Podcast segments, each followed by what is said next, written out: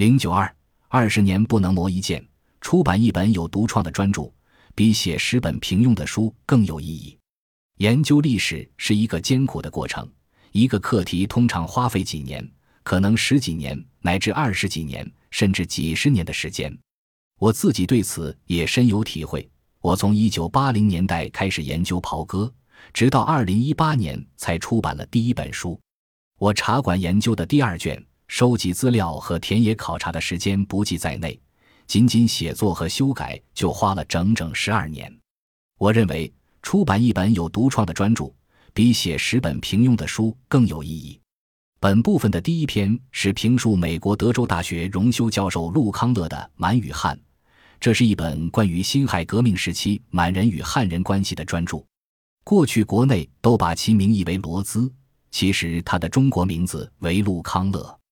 他告诉我其中国名字的来历与他的中国经历有关。他生于岭南大学，并在那里度过童年时代。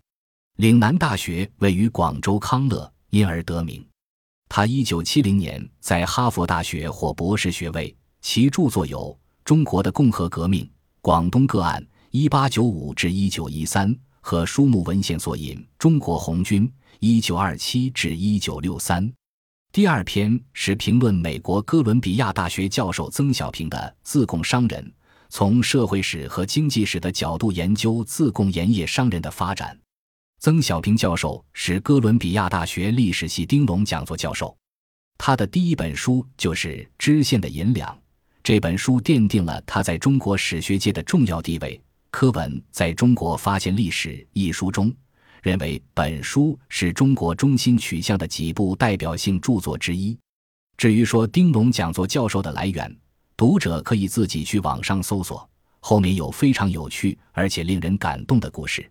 另外，在这里值得一提的是，我申请攻读博士学位的时候，曾小平教授也录取了我作为他的博士生。虽然最后我去了霍普金斯大学，但是他仍然孜孜不倦地支持我。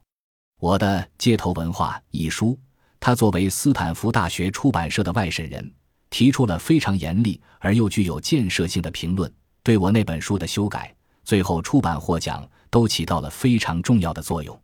在这一部分所评论的两本书的作者都是在美国名校任教的教授，他们第一本书都是他们的成名作，然后又都花费了二十年以上的时间去完成第二本专著，而书出版以后获得了重要的学术图书奖。